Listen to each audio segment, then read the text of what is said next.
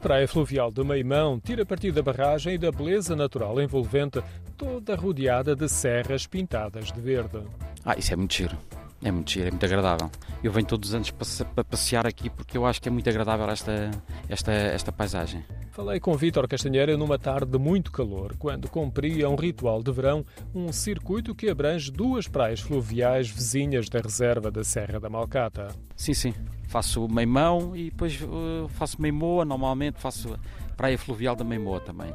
A praia de Meimoa está numa zona urbana e o espelho de água resulta de um açude, numa ribeira. A de Meimão está entre serras. É um enorme lago estancado pela barragem que se vê ao longe.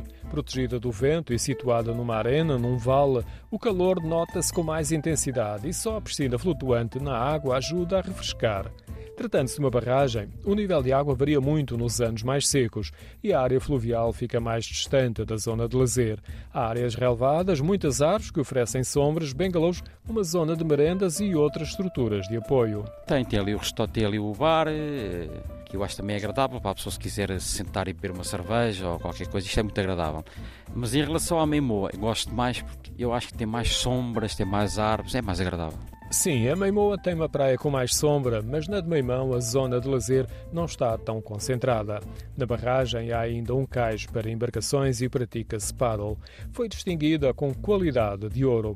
No verão costumam juntar muita gente da região, imigrantes e turistas, mas no testemunho de Henrique Cunha não é nada comparável com a altura do Padre Miguel, que era muito procurado porque, segundo diziam, fazia milagres. Agora nem tanto, mas quando tínhamos aqui o Padre Santo, vinha muita gente. Ah, ainda vem, ainda vem muita gente para a barragem, agora depois da barragem feita. Vem muita gente à pesca, outros a visitar. Se a barragem não tiver pouca água, podemos ver também uma das vistas mais bonitas nesta região. É a partir do Miradouro da Senhora do Pilar e vemos duas lagoas a rodear a povoação, toda envolvida por um ambiente verde da floresta que cobre as serras. No Miradouro há também um baloiço.